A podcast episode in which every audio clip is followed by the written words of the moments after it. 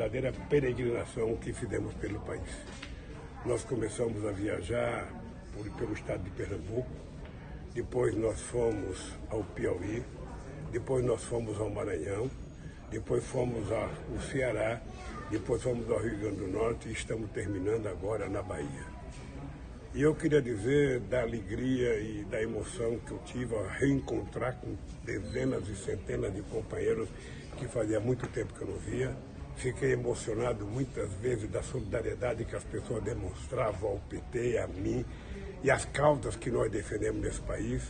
Eu quero aproveitar para dar parabéns ao PT de todos os estados que nós visitamos, a direção estadual, as direções municipais que nos trataram com muito carinho, com muito respeito. Eu quero agradecer ao governador Rico Costa, quero agradecer ao governador Wellington, quero agradecer ao governador Paulo Câmara de Pernambuco, ao Flávio Dino do Maranhão, ao Camilo do Ceará, a nossa querida Fátima do Rio Grande do Norte, porque todos nos trataram com muito carinho. Então eu penso que nós estamos no caminho certo, tentando convencer a sociedade da importância dela participar ativamente para que a gente possa restabelecer a democracia no nosso país, para que a gente possa vencer a fome que está tomando conta do nosso país, o desemprego que está tomando conta do nosso país, os preços dos alimentos básicos, o preço da energia elétrica, o preço da gasolina, o preço do óleo que tudo tem, tudo tem a ver com o preço da comida que vai na mesa do pobre. Então foi uma viagem extraordinária, do fundo do coração.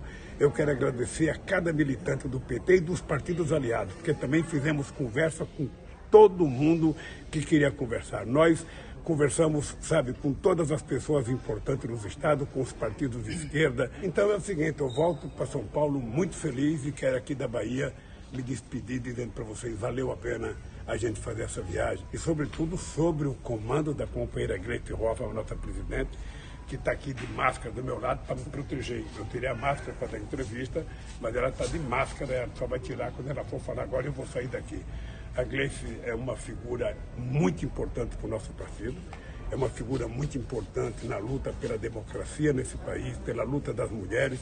Então eu quero aqui também dizer, Gleice, valeu a pena, foi um prazer imenso passar 12 dias viajando com a delegação do PT, você, o Márcio, o Sturca, o Marcola, a Nicole, ou seja, e os companheiros dos estados. Muito obrigado, gente. Muito obrigado. E pode esperar que vai ter outra viagem. Nós agora vamos para o norte, depois nós vamos para o sul, depois nós vamos para o sudeste, sabe? e depois nós vamos para o mundo. Também, até porque o planeta é redondo, ele não é plano. Então nós vamos vencer essa batalha. Um beijo no coração e obrigado por tudo. Ei, presidente, eu que queria agradecer em nome do PT a sua disposição para fazer essa viagem. Vou tirar aqui a minha máscara, já que o senhor colocou a sua. A sua disposição para fazer essa viagem. Porque o senhor é um homem que já entrou na história do Brasil, pelo governo que o senhor fez, pelo legado que deixou, pelas batalhas que enfrentou e agora por essa vitória extraordinária da verdade sobre a mentira, que foi aquela sua perseguição. Então, o senhor já deu sua contribuição, mas mesmo assim, o senhor está se dispondo a andar pelo país, a fazer essas agendas, para conversar com todo mundo, para salvar o povo brasileiro e o Brasil dessa crise que está. Então, o Partido dos Trabalhadores se orgulha muito, muito de tê-lo nos nossos quadros. O senhor é maior que o partido, está, ah, enfim, sendo recepcionado por vários partidos, por vários movimentos, mas a gente tem muito orgulho de saber que pode contar com o senhor nesse esperançar para o povo brasileiro. Então, muito obrigada, presidente. Foi muito legal a viagem. Eu tenho certeza que o Nordeste saiu com muita esperança que nós vamos resgatar o Brasil para o povo brasileiro.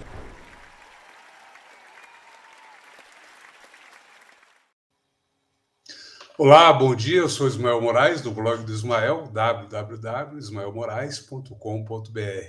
Hoje eu vou entrevistar a deputada Gleisi Hoffmann, presidente nacional do PT. Mas antes eu quero que você compartilhe essa transmissão, comente, mande sua pergunta, que a gente vai tentar interagir aqui durante a nossa conversa. Uma conversa transmitida é, para todo o Brasil, multicanais, com várias redes é, simultaneamente. Então é importante que você compartilhe para a gente ranquear essa conversa. A Gleisi já está na sala de espera ali. Vou falar com ela sobre eleições, sobre a caravana para o Nordeste. Eu quero saber quando a caravana vai passar aqui pelo sul, por Curitiba. É, quero também saber se o Requião vai filiar ou não no PT, que é a pergunta que todo mundo está fazendo. Quero saber, inclusive, é uma personalidade nacional, além do Paraná. A questão do golpe, vai ter golpe, não vai ter golpe? Como vai se dar a participação dos movimentos populares de esquerda é, na, no 7 de setembro, que é a manifestação que está programada? Então, eu vou chamar a Gleise Hoffmann aqui para a nossa conversa. Bom dia, Gleise! Bom dia, Ismael. Bom dia a todos que estão nos acompanhando aí pela sua rede, pelas outras redes sociais, ao povo do Paraná, ao povo do Brasil que você é um canal nacional, aí conversa com gente do Brasil inteiro e até do mundo, né, Ismael? Exatamente, Gleise. Gleise, como foi a caravana? Eu apresentei ali um vídeo ali de vocês fazendo um balanço, mas eu quero ouvir de você a sua impressão, porque eu aqui eu cansei só de ver a movimentação de vocês. Agora imagine vocês, então, que andaram por seis estados, é isso? Seis. É, seis estados. Vocês foram para Pernambuco, Piauí, Maranhão, Ceará, Rio Grande do Norte e na Bahia. Eu quero também que você comente as fotos aí do, dos Tuquinha, que foram a sensação, né, também dessa caravana. Gleise, por favor. Então, Ismael, foi muito bom, muito bom mesmo andar pelo Nordeste brasileiro. Há tempo que o presidente queria fazer essa viagem. Você lembra que quando ele retornou de Curitiba, nós tínhamos reprogramado as caravanas pelo Brasil. Ele fez duas ou três viagens internacionais, aí veio a pandemia, a gente ficou em casa ou ficou né, mais retirado, como a maioria aí do povo. É, e aí nós começamos agora a retomar as viagens, não como caravana, né, porque as caravanas tinham grandes aglomerações, movimentações maiores, mas como visitas para fazer conversa e interlocução com os diversos setores da sociedade. Então, Lula, né, nesse trajeto, conversou com muita gente, muita gente. Conversou com lideranças de partidos políticos variados, conversou com lideranças do movimento social, popular, sindical, é, entidades, conversou com o mundo jurídico, conversou com, as, com a imprensa regional, falando do momento por que passa o Brasil a situação trágica que nós estamos e a necessidade de uma união do campo democrático para que a gente assegure a democracia no Brasil, assegure o processo eleitoral de 22 e o país possa sair dessa crise. E uma coisa impressionante, Ismael, é que aquela luta que nós fazíamos já desde 2002 contra a fome, contra o desemprego, contra as condições ruins que o povo brasileiro é, se encontra, se encontrava, voltou agora ou seja, o que nós encontramos nesse caminho das nossas viagens foi exatamente uma situação muito parecida que nós tínhamos em 2002. É, o povo desempregado, o povo sem renda, a fome voltando, uma situação é, de, de desespero das pessoas. E Lula, pelo tamanho que ele tem, pelo que ele representou ao Brasil, pelo que ele já fez, pelo legado que ele deixou e pela confiança que as pessoas têm nele, levam uma esperança, um esperançar ao povo.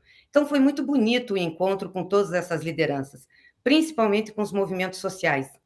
A fé que as pessoas têm, a esperança que as pessoas têm em a gente resgatar esse país de volta. Porque tem jeito. É, se não tivesse jeito, ok, mas tem jeito.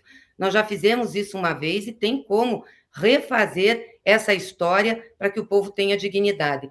Então, eu considero que foi muito, muito boa a visita que nós fizemos ao Nordeste brasileiro. E agora todas as outras regiões do país estão pedindo Lula, estão pedindo que ele vá visitar os estados, conversar com as lideranças, ou seja, que ele possa é, liderar esse processo de enfrentamento à desconstrução que o Bolsonaro está fazendo no país. Ô Gleise, parece que a história está se repetindo. Você falou que tem fome, que tem apagão, enfim, tem as, o mesmo cenário de 2002, quando o Lula foi convocado para resolver o problema do país. Não parece também para você um déjà vu? Né? Apagão, né? lembra do apagão do FHC? Lembro, lembro bem do apagão do FHC. Lembro bem. E, aliás, as medidas tomadas por esse governo, ou não tomadas, são parecidas com aquela daquele tempo.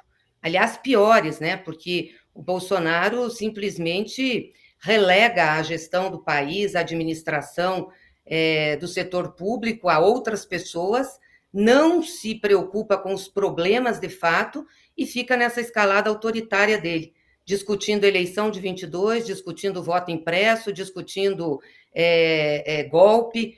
Ele simplesmente sai fora né, da realidade pela qual está passando o povo brasileiro. Então, isso é muito triste, porque é um presidente absolutamente ausente da realidade do país e incapacitado para governar o Brasil. Mas nós estamos, de novo, passando por uma situação que pode ter apagão, e tudo indica que vai ter, uma situação de alto desemprego, e tudo indica que a economia não se recupera em 2022, porque nenhuma medida foi tomada, uma situação de baixa renda das pessoas e, de novo, o problema da fome. Quer dizer, um país com tantas riquezas naturais, um país que é produtor de alimentos, tem uma parcela do seu povo passando fome. É triste a gente ver fila para as pessoas pegarem ossos para poder fazer sopa, pegar restos de carne para poder levar para a família, revirarem o lixo para encontrar comida. Nós já tínhamos banido isso do Brasil e isso está voltando. Né? E o Bolsonaro não faz absolutamente nada em relação a isso.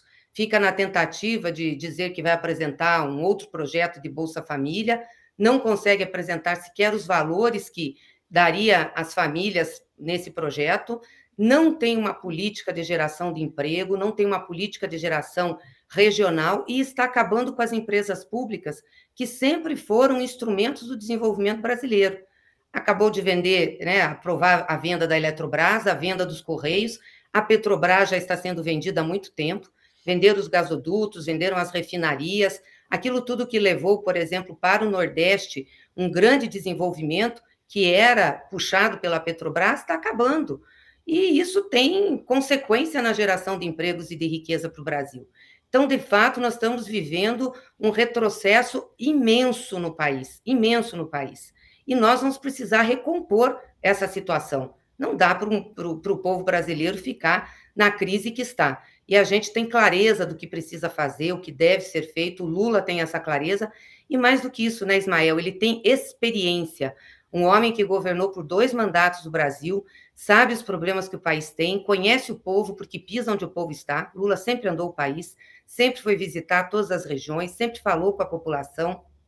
E mais do que isso, sabe no que errou, no que acertou, portanto, tenho certeza que um, um governo do Lula agora seria um governo de excelência e é quem consegue tirar o país dessa crise. Ô, Gleise, nesse cenário de apagões, apagão energético, hídrico, postal, né, com a privatização, é, colocam muita culpa em São Pedro, coitado, né? mas só que eles deixam de falar que houve desinvestimento, houve falta de investimento público, e eu quero saber, o PT chegando no poder novamente, é, planeja restatizar, planeja rever essas privatizações principalmente na questão da água, questão da energia e na questão postal, que é os correios.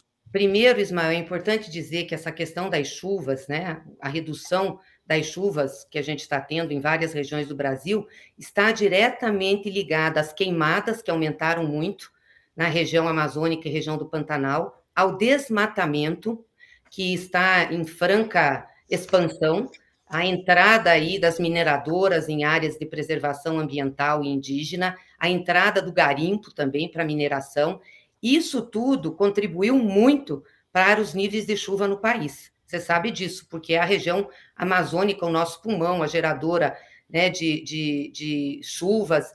Então, isso teve uma consequência drástica. Portanto, São Pedro não tem nada a ver com isso, coitado. Está bem na dele, não tem absolutamente nada a ver com isso e segundo, o desinvestimento. Veja, a Eletrobras tinha dinheiro para investir, tinha milhões em caixa, tem bilhões em caixa, e optou-se por não investir. E não precisavam ser investimentos em novas hidrelétricas, eram investimentos em linhas de transmissão, em repotencializar as, as usinas que nós já temos. Temos usinas muito antigas que, se tivessem um investimento para melhorar o equipamento, passariam a produzir mais. É, investimento na distribuição, então, isso tudo foi negado. Desde que tiraram a Dilma, nós não tivemos mais um plano de investimento no setor elétrico brasileiro. Isso ficou solto. Então, é óbvio que a combinação dessas duas coisas, o desrespeito ao meio ambiente, mais do que isso, a ação ostensiva de Bolsonaro para o desmatamento da Amazônia, para a ocupação da Amazônia com mineradores, com plantadores de soja, é, com, com pessoal que quer fazer a extração de madeira, e o desinvestimento na Eletrobras levaram a isso. Aí vem os senhores do mercado e diz: bingo, nós temos que privatizar a empresa, é isso que é, é a solução. Não é a solução, porque eles vão levar uma empresa com caixa cheio, com a infraestrutura maior que já foi paga pelo povo brasileiro, a infraestrutura das hidrelétricas, Itaipu foi paga pelo povo brasileiro, é, a, as grandes hidrelétricas da Eletrobras foram pagas pelo povo brasileiro, já estavam quase todas amortizadas, ou seja, os grandes investimentos pagos, vão entregar isso à iniciativa privada e vão dizer que isso vai resolver. É óbvio que não vai resolver. Eu te pergunto, por exemplo, se a iniciativa privada faria um projeto como Luz para Todos, Ismael, de levar luz para os rincões do país. Você lembra que quando nós assumimos, o Brasil, embora tivesse as maiores eh, geradoras de energia, as maiores hidrelétricas, tinha regiões que viviam no escuro. Aliás, no Paraná, né, depois com uma ação junto com o Requião, conseguiu-se levar a luz para todo o interior do estado. E isso faz diferença na vida das pessoas, na produção rural, para o pequeno agricultor. Então, um, uma, a iniciativa privada não faria isso, porque grande parte desses investimentos tiveram que ser bancados pelo Estado, tiveram que ser bancados pelo lucro da empresa. Lembrando que a empresa, parte preponderante dela, era do povo. Portanto, o que ela gera de lucro financeiro tem que voltar para o povo. E isso nunca foi considerado. Então, hoje a gente tem esse quadro. Eu não tenho dúvidas que nós vamos ter que reavaliar tudo isso que aconteceu no Brasil é o que está acontecendo com a Eletrobras, o que está acontecendo com a Petrobras, porque sem esses instrumentos, sem essas empresas grandes, a gente não faz o desenvolvimento nacional. Aliás, elas foram criadas por Getúlio Vargas exatamente por isso, porque Getúlio tinha uma cabeça que o Brasil tinha que se desenvolver e tinha que ter empresas estruturantes para isso. Não poderia ficar dependendo do petróleo externo, não poderia ficar dependendo de energia privada, tinha que ter as suas empresas para fazer o desenvolvimento. Então, estão acabando com o legado de Getúlio Vargas, com aquilo que deu um impulso a um desenvolvimento nacional. Portanto, nós vamos ter que repensar com certeza. Bom, para quem está chegando agora, eu estou conversando com a presidenta nacional do PT, deputada Gleisi Hoffmann. Ela participou de uma caravana pelo Nordeste ao lado do presidente Lula e de demais lideranças do PT. É, Gleisi, uh, o presidente Bolsonaro, me parece que ele não tem força para dar o golpe, não tem força para ganhar a eleição e procura aí uma nova facada, que eu chamo, ou seja, um, mais um factoide para tentar se safar. Você também acha que é isso, esse negócio todo, essa manifestação de 7 de, de setembro? Me parece que ele até está pedindo para ser preso, né, para criar um fato, uma comoção. Você também concorda com isso? Discorda? Qual é a tua opinião sobre esse momento do Bolsonaro, que me parece ser o pior momento. Ele é um homem cacarejador, cacareja muito, e além disso, é uma pessoa que não tem coragem. Bolsonaro não consegue discutir os problemas do país, não fez debate nas eleições e não faz debate no seu governo. Ele está sempre na ofensiva em temas que não têm a ver com a realidade do povo brasileiro. Eu te pergunto se o voto impresso é prioridade do povo. Gastar dinheiro para fazer isso. Depois de tanto tempo que nós temos as urnas eletrônicas, desde 1996, ele foi eleito por urna eletrônica, seus filhos foram eleitos por urna eletrônica. Por que surge isso agora? Porque ele não consegue responder aos problemas do Brasil. Quando é que Bolsonaro fala de desemprego? Não fala. Quando é que Bolsonaro fala de renda? Não fala. Quando é que fala de energia? Não fala. Ou se fala, é para dizer que o problema é dos outros, é dos governadores, é da crise, é de quem não deixa ele governar. Ele não tem grandeza para estar tá naquela cadeira. É o caso do SMS, né? Os é isso. Que é, que é a menor parcela do composto do combustível, do preço do combustível, o ICMS, e ele coloca a culpa nos governadores. Lembrar que o ICMS, na época do Lula, era o mesmo, e a gasolina era barata, o gás de cozinha era barato, o diesel era barato. Então, que história é essa de ser do ICMS? Ele precisa de desculpas melhores. Como ele não consegue fazer esse debate, ele não tem propostas para o povo brasileiro, ele vai para a ofensiva em temas que ele considera importantes para manter o poder dele, para se manter no poder. Então, ele já questiona as eleições desde agora, ele já sobe o tom com as instituições e faz ameaças. Agora, ameaça não segura um presidente da República na cadeira. ele querer se fazer de vítima de novo, chega, né? Já basta a facada que ele se fez de vítima, não foi para debate, não discutiu o Brasil. Então, foi eleito sem ter uma proposta clara do que fazer com os rumos do país e para o povo brasileiro. Nós temos que enfrentar Bolsonaro, nós não podemos ficar acuados, Ismael. Temos que enfrentar ele nesse, é, nesse aumento do seu autoritarismo. Por isso, a necessidade de conversar com o campo democrático, com as forças políticas que derrotaram a ditadura e que construíram uma nova Constituição no Brasil pós-88. É um campo que nós podemos ter divergências programáticas, mas que nesse momento tem que estar unido para fazer frente a essa escalada do Bolsonaro.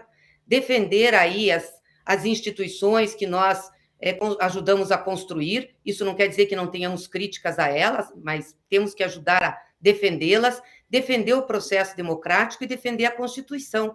É esse o ponto que nós temos que ir, para que a gente possa garantir que efetivamente é, o Brasil resguarde sua democracia tão jovem. E acho muito difícil o Bolsonaro dar um golpe clássico, como foi em 64.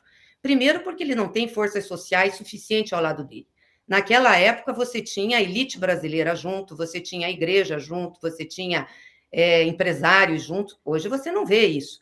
Pelo contrário, você vê essas instituições se manifestando de forma a enfrentar essa escalada do Bolsonaro. Ele querer jogar o país numa desestabilização para colocar o exército para tomar conta é um risco, inclusive para as Forças Armadas. Eu acho que tem que refletir muito para não entrar numa fria.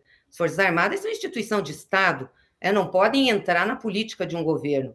Então, eu acho que nós temos que fazer o enfrentamento a Bolsonaro, sem ter medo disso, porque se nós tivermos medo, ele vai avançando com esse discurso e vai dizendo que vai tomar conta. Não pode, não.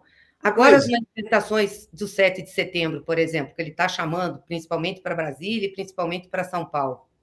Nós temos no 7 de setembro o grito dos excluídos. O Comitê Fora Bolsonaro, o movimento Fora Bolsonaro, que compõe aí com as frentes Brasil Popular, Povo Sem Medo, as entidades todas, está marcando ruas para estar junto com o grito dos excluídos, que sempre aconteceu no 7 de setembro, mostrando que a sociedade, grande parcela dela, quer a democracia, não quer esse caminho do Bolsonaro, quer a defesa de nós podermos lutar pelos direitos do povo. É isso que a gente tem que fazer.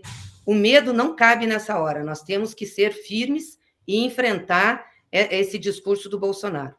O Gleisi, os banqueiros e a Fiesp de São Paulo, a Federação das Indústrias, estão é, articulando um documento anti-Bolsonaro, mas pelo viés da terceira via neoliberal. Eles querem um bolsonarismo, mas sem Bolsonaro. É mais ou menos isso que eles querem? Eles querem o programa do Bolsonaro, o econômico, sem o Bolsonaro. É mais ou menos isso. Por isso a dificuldade de articular uma terceira via, porque não tem o que falar para o país. Mas eu acho que é bom também fazer.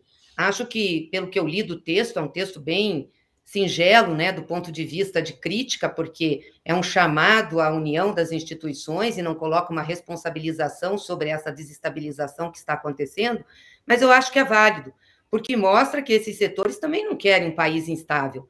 Um país instável é ruim para a economia, Ismael. Um país instável é ruim para os negócios, inclusive para o agronegócio, que tem ganho dinheiro agora, mas que vamos lembrar aqui, está ganhando dinheiro até por contratos passados que foram feitos de venda das nossas commodities. Agora começam a se refazer os contratos para as vendas futuras. Quem é que vai apostar num país com essa instabilidade que nós estamos?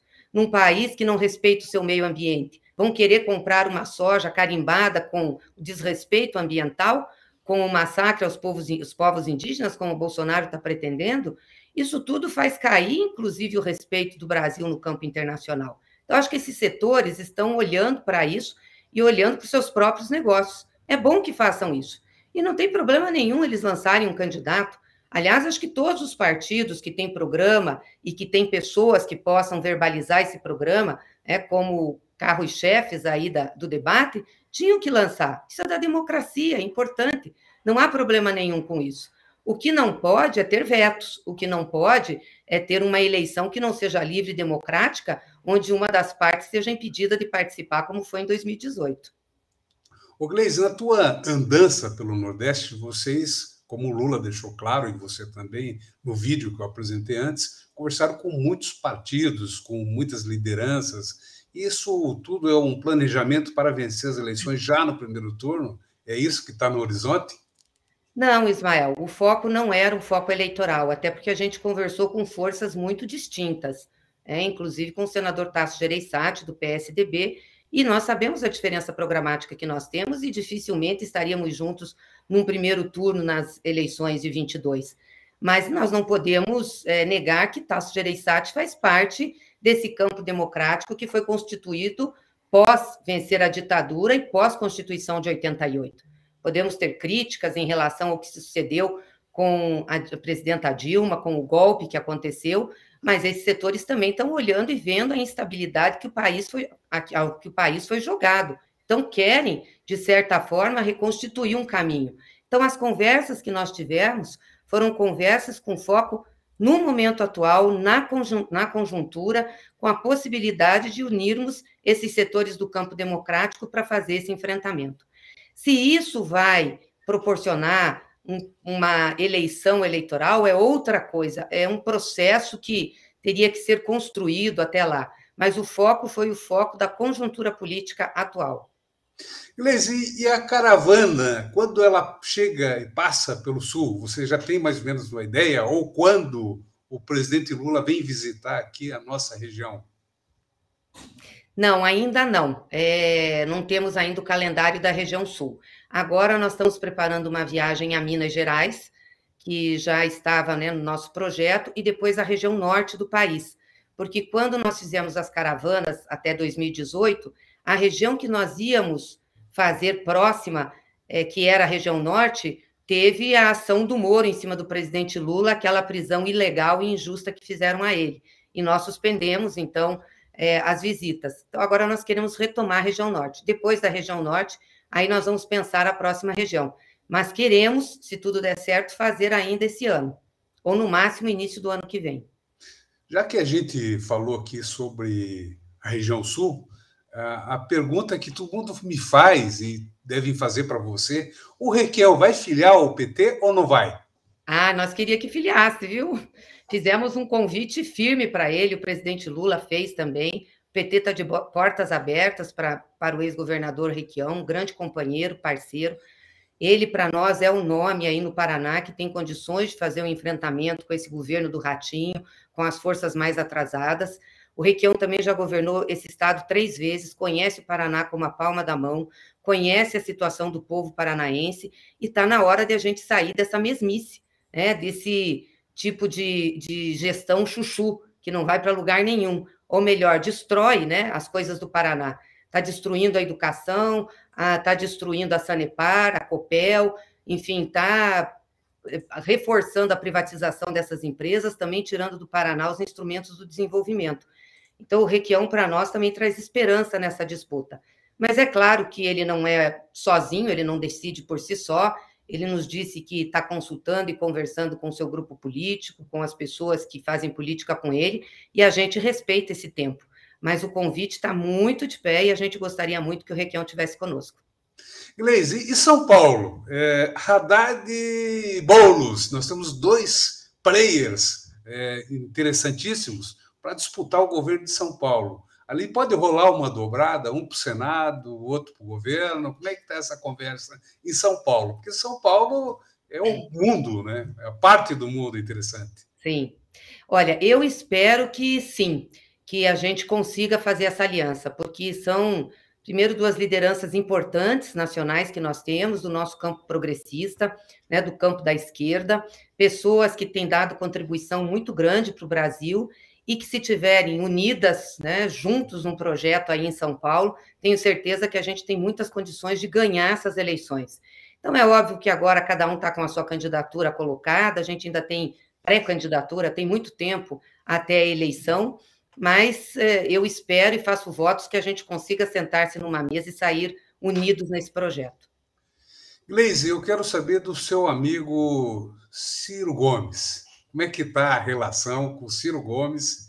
Ah, ele tenta aí ser o nome da terceira via, Como é que está? O, o, Lula falou que não quer brigar com ele, é, o próprio Requião diz que acredita que pode haver uma composição e o Ciro ser o vice do Lula ainda. Você acredita nessa possibilidade? Olha, nós não temos nenhuma relação com o Ciro Gomes atualmente, até pela postura que ele está tendo, que eu considero muito ruim. Ele quer se diferenciar para ser terceira via, mas acaba agredindo o presidente Lula com as mesmas é, justificativas e me os mesmos argumentos da Lava Jato, que já foram derrotados judicialmente e estão sendo derrotados politicamente. É importante dizer, Ismael, que o presidente Lula foi inocentado, não só das três ações de Curitiba, né, que o Sérgio Moro conduziu, é, não podia, conduziu ilegalmente é, e parcialmente, então foram anuladas, como mais 13 processos em que já foram julgados contra o presidente Lula e ele também foi inocentado. Esses projetos, processos foram arquivados, esses processos não tiveram conhecimento do judiciário, e isso é muito importante. E é importante dizer que Lula é inocente, sim, porque só é culpado quem tem uma sentença transitada em julgado, e não é o caso do presidente Lula. Se alguém quer comprovar que o presidente Lula é culpado, vai ter que fazer um processo, instruí-lo de acordo com a legalidade, de acordo com o devido processo legal. Isso nunca existiu.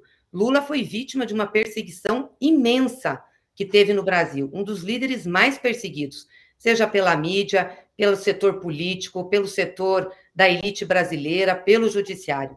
Tanto que nós fizemos, Ismael, um material, que é esse aqui, eu acho que você já viu, né? Chama-se Memorial da Verdade, é, porque Lula é inocente, porque tentaram destruir o maior líder do Brasil. Fala de todos os processos do Lula. Faltam só dois para serem julgados. E eu tenho certeza que esses dois eu também. Eu vou disponibilizar, vão... Gleis, o, o, link para esse material no vídeo que a gente está transmitindo, tá certo? Tá, tá no site do PT. É www.pt.org barra Memorial da Verdade. O pessoal pode de, é, baixar o material, fala tudo, fala inclusive o número de vezes que o presidente Lula foi citado ou foi é, aviltado na imprensa brasileira, tanto no Jornal Nacional, como nos grandes jornais, como nas revistas. É, o sistema de perseguição que foi feito, a destruição das empresas brasileiras e o que ocasionou esse processo da Lava Jato para o Brasil. Então, vale a pena o pessoal ler, vale a pena ter os argumentos aqui, porque nós já vencemos na justiça. Agora nós vamos vencer na opinião pública e isso já está acontecendo. Tá certo. Eu estou falando aqui com Gleisi Hoffmann, presidenta nacional do PT. Nós estamos falando sobre a caravana, sobre eleições de 2018 e o governo Bolsonaro, se é que podemos chamar de governo, muitos chamam de desgoverno Bolsonaro. Gleisi, você acha o seguinte: o fim do, do Bolsonaro está próximo, nós já sabemos disso. Mas como é que você acha que vai ser esse fim? Derrotado pelas urnas ou preso? Ele está nessa linha aí, tênue, não é? Bom, em primeiro lugar, nós gostaríamos muito que tivesse o um impeachment. Vamos lembrar aqui que nós temos mais de 120 pedidos de impeachment. É o presidente que teve maior número de pedidos de impeachment na história. Foi apresentado um super pedido de impeachment com a descrição de 23 crimes, é, com base no Código Penal e com base na lei do impeachment ou seja, na responsabilidade do presidente da República. É, assim, inconcebível o Lira não abrir um desses processos. Eu sei que eles têm uma articulação ainda forte na base do governo lá, uma base né, do chamado Centrão, o governo solta muitas verbas, emendas parlamentares, emendas é, ou recursos por fora das emendas parlamentares, isso pesa na maioria dos deputados que estão lá, mas também acho que esse desgaste do Bolsonaro pode levar eles a fazer uma reflexão. Que vamos lembrar aqui que também é eleição para deputados, deputados e senadores agora em 22. Quem tiver agarrado com Bolsonaro, com essa tragédia que está aí, com esse estrupício que está aí, pode ir também para a lata do lixo com ele. Então, a Câmara dos Deputados tinha que ter consciência e o Lira responsabilidade com o país e colocar um dos pedidos do impeachment para ser processado na Câmara. Espero que tenha que isso ocorra ainda e dá tempo. Mas nós também temos ações judiciais. Vamos lembrar aqui que tem inquéritos no Supremo Tribunal Federal, inquérito das fake news, tem também no Tribunal Superior Eleitoral, ações que nós entramos lá atrás né, ações de investigação judicial sobre as eleições, que eram também com base nas fake news em que Bolsonaro foi eleito. E isso, se for processado e for julgado, pode retirar o Bolsonaro do processo eleitoral. Então, eu espero, sinceramente, Ismael, que nós não fiquemos até o processo eleitoral com esse presidente. É muito ruim para o Brasil. Agora, se não tiver outro jeito, nós vamos ter que derrotar Bolsonaro na urna.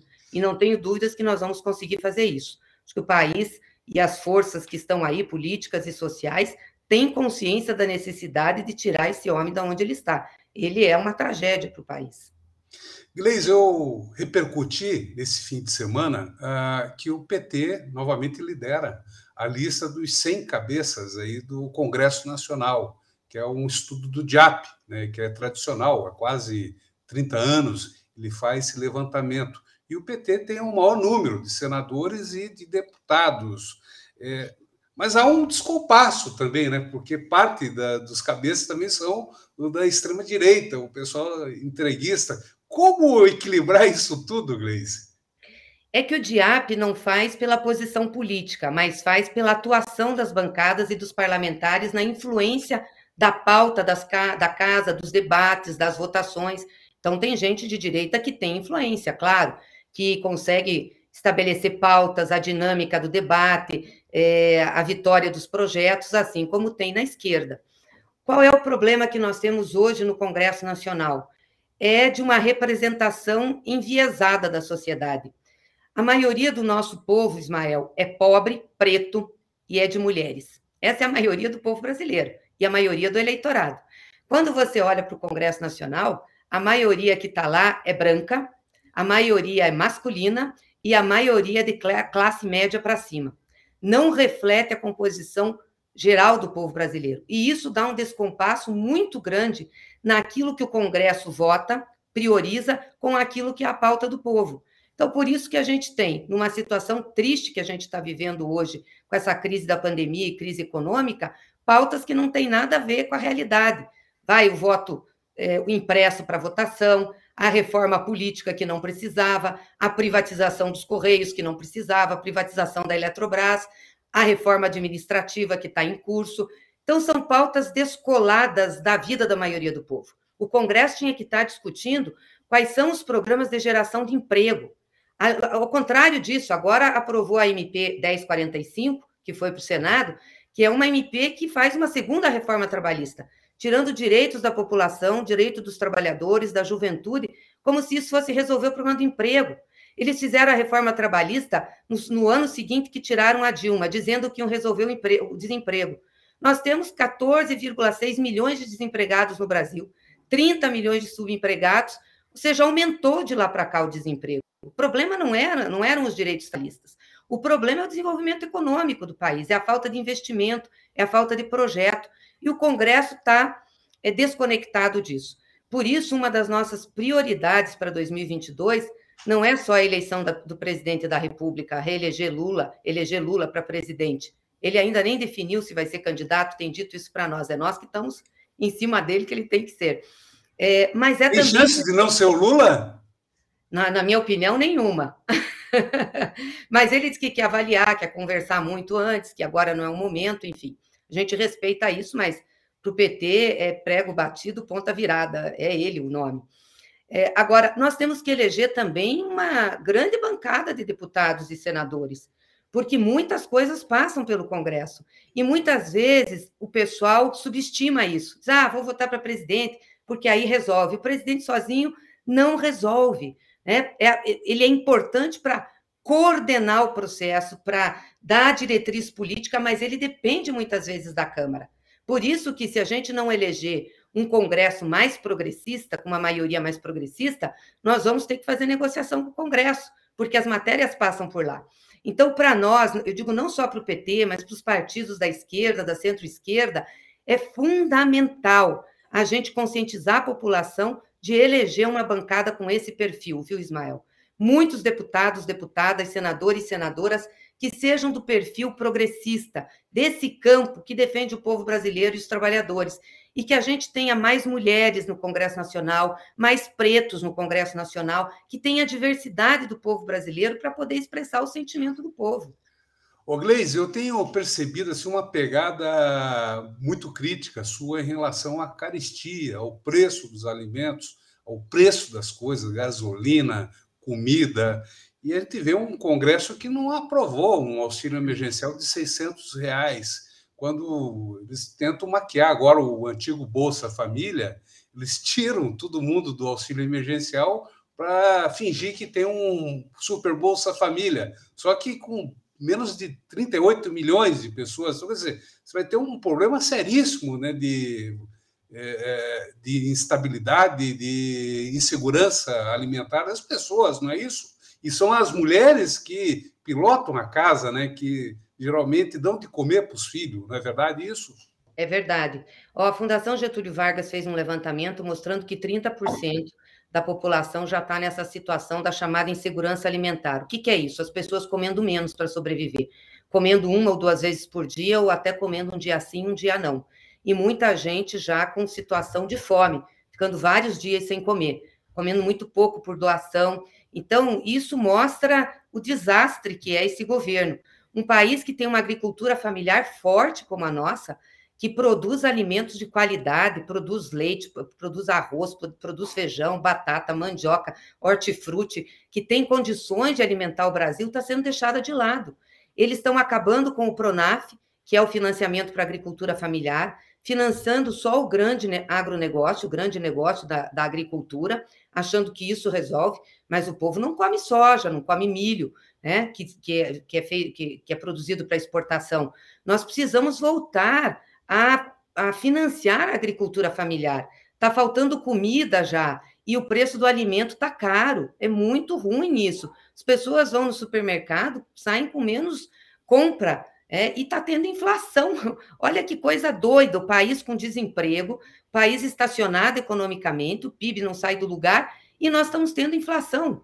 Porque não é uma inflação de demanda, é uma inflação de oferta, é uma inflação por inação de condução é, do desenvolvimento econômico. Não podemos ver isso. Então, nós temos que resgatar um programa de segurança alimentar para o Brasil. Nós já fomos exemplo disso mundialmente, a ONU já reconheceu, recebemos prêmios por isso. Temos que resgatar o PRONAF para dar financiamento para o pequeno agricultor, para o agricultor familiar, para o agricultor camponês, assistência técnica, as condições de venda dos produtos, voltar com o PAA, que era um programa de aquisição de alimentos, que o governo comandava para adquirir produtos da agricultura familiar, ter os estoques reguladores para não faltar comida no país.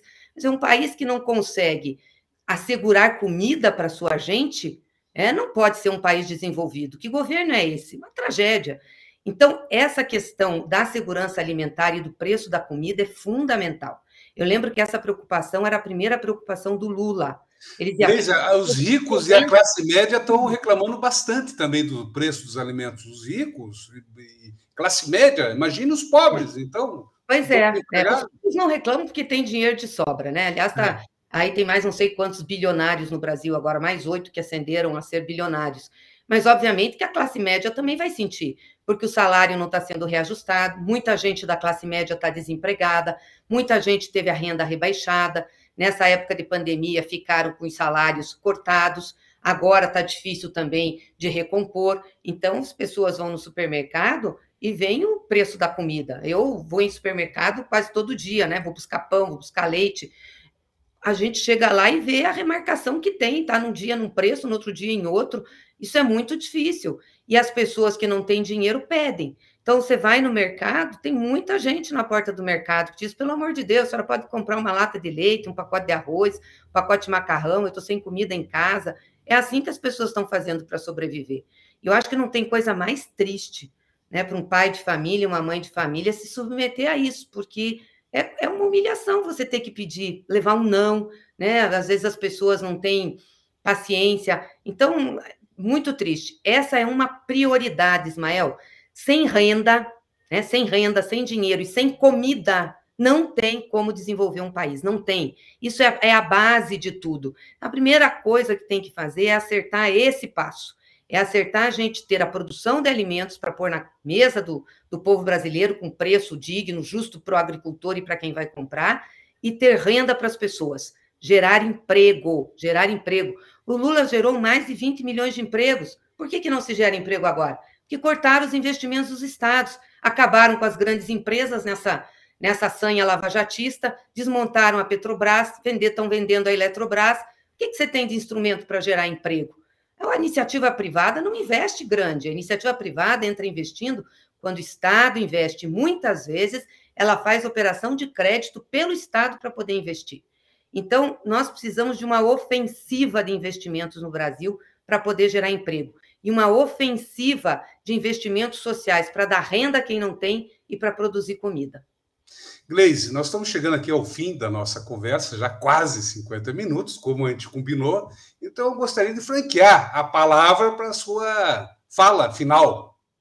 Obrigada, Ismael. Então, primeiro eu queria agradecer essa oportunidade de a gente conversar, agradecer a todos que participaram aqui. Eu vi que tem os bolsonaristas participando, o pessoal fica meio nervoso, né? Está nervoso aí com a situação do Bolsonaro, que está caindo muito na opinião popular. É, e também os que estão aqui apoiando, dizendo que a gente tem que ir em frente, tem que lutar. Nós temos que lutar, sim, porque é assim que nós vamos resgatar o país, não tem outro jeito. E agora, o 7 de setembro, é muito importante. Nós vamos estar nas ruas, Ismael, em todas as cidades do país, junto com o grito dos excluídos. Nós não queremos confronto, não queremos enfrentar a turma deles que vai para a rua, nós queremos ir na paz, mas mostrar que tem reação nesse país que não é esse grupo autoritário, né, de escalada do autoritarismo contra a democracia que vai vencer. E não adianta o Bolsonaro e a turma dele fazer discurso pró-democracia, porque não é o discurso que qualifica, é a ação. E a ação do Bolsonaro é uma ação antidemocrática, é uma ação de perseguição, é uma ação de negação da Constituição, é uma ação de negação das instituições, é uma ação de negação das relações da democracia. Então, quem está no campo democrático somos nós, e nós temos que lutar por essa democracia que a gente conquistou arduamente, vencendo uma ditadura no Brasil. Então, dia 7 de setembro, todas as ruas, com as nossas bandeiras, nossas camisetas, não precisamos ter medo, não, não vamos entrar em confronto, mas vamos demarcar que tem um campo maior que defende a democracia e defende o povo brasileiro nesse país. E dizer que nós temos que esperançar o povo. Há sim luz após as trevas bolsonaristas. A gente tem condições de reconstruir esse país, já fez isso algumas vezes, e principalmente a partir de 2002, e nós temos condições de colocar o país no rumo certo do desenvolvimento inclusivo e da dignidade para o seu povo. Essa é a primeira condição para um país ser soberano e fazer um desenvolvimento do país que a gente volte a ter respeito internacional, defendendo a nossa soberania e sendo um ator, um país importante nas relações internacionais. O Brasil deixou de ser. Então, tem esperança sim. E como nós estamos no centenário do Paulo Freire, a gente tem que conjugar muito o verbo esperançar, porque ele que ensinava para a gente que o nosso papel é esperançar o povo. Então, muito obrigada, Ismael, pelo, pela oportunidade. Um abraço a todos que nos acompanharam aqui nessa live. Eu que agradeço a sua participação, Gleise, e peço para a comunidade compartilhar esse vídeo, se inscrever no canal, comente para a gente ranquear esse vídeo aí ao longo das próximas horas. Obrigado, Gleise. Espera, espera só um pouquinho, Gleise, para eu finalizar aqui a nossa transmissão. Muito obrigado e até a próxima.